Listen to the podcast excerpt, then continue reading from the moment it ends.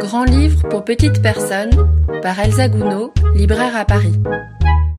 Bonjour, aujourd'hui, je vais vous parler de l'album Rosie court toujours de Marika Maijala, paru tout récemment aux éditions Helium.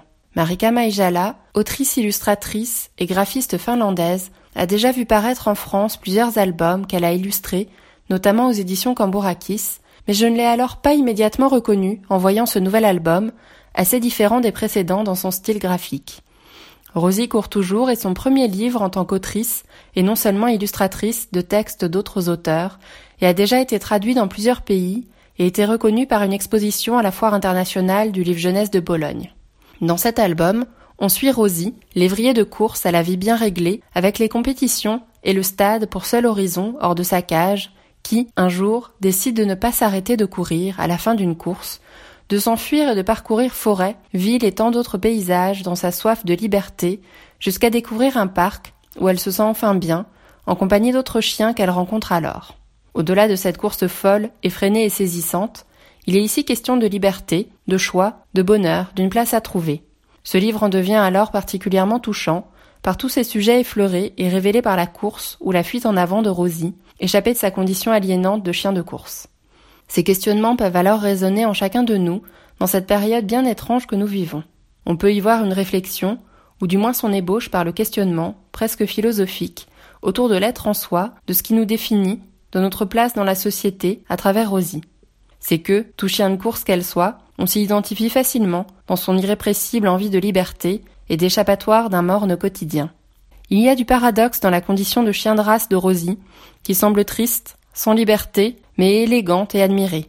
Ce paradoxe est renforcé par la découverte de paysages fous et tous très différents en parallèle de la liberté, après l'enfermement, et la seule réalité des champs de course. Ainsi, Rosie court toujours, d'abord par obligation dans le stade, puis pour s'en échapper, s'émanciper de cette obligation et s'en éloigner, puis même pour jouer avec des chiens amis tout juste rencontrés. La course prend alors différentes formes, de l'obligation routinière au moyen de libération et à la course choisie, libérée des carcans représentés ici par le dossard dont elle est affublée.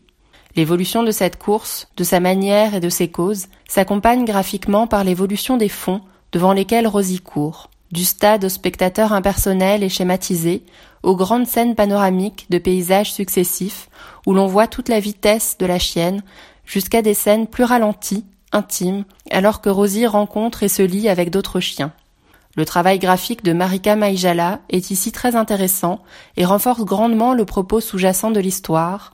L'on ressent une grande liberté à travers son usage du pastel gras assez brut, voire naïf, mais finalement assez détaillé dans certains décors. Le mouvement, nécessaire pour suivre la course effrénée de Rosie au fil des pages, est particulièrement bien rendu par les traits apparents du pastel. Le trait est simple, sobre, sans contour. Le lévrier blanc nous apparaît par le tracé du fond. Les détails des fonds peuvent être très stylisés dans les scènes de stade avec les gradins de spectateurs, ou plus fouillés dans des paysages de nature ou de villes magnifiques, renforcés par des couleurs saisissantes dans des dominantes de vert.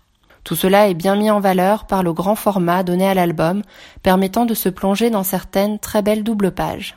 Au questionnement autour de Rosie, pouvant faire écho aux nôtres, ou aux miennes à tout le moins, on peut alors y voir également un parallèle avec la liberté trouvée ici par l'autrice illustratrice, son trait s'étant peut-être libéré de certains artifices, en parallèle de son nouveau travail d'autrice auquel cette histoire peut faire référence.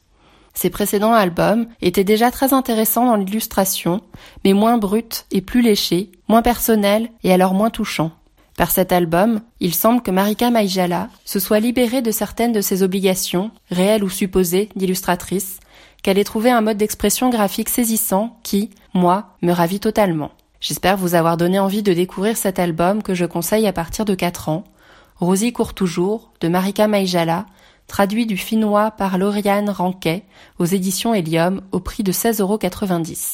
Moi, j'ai hâte de découvrir ses prochains livres que j'espère vraiment dans la lignée de celui-ci.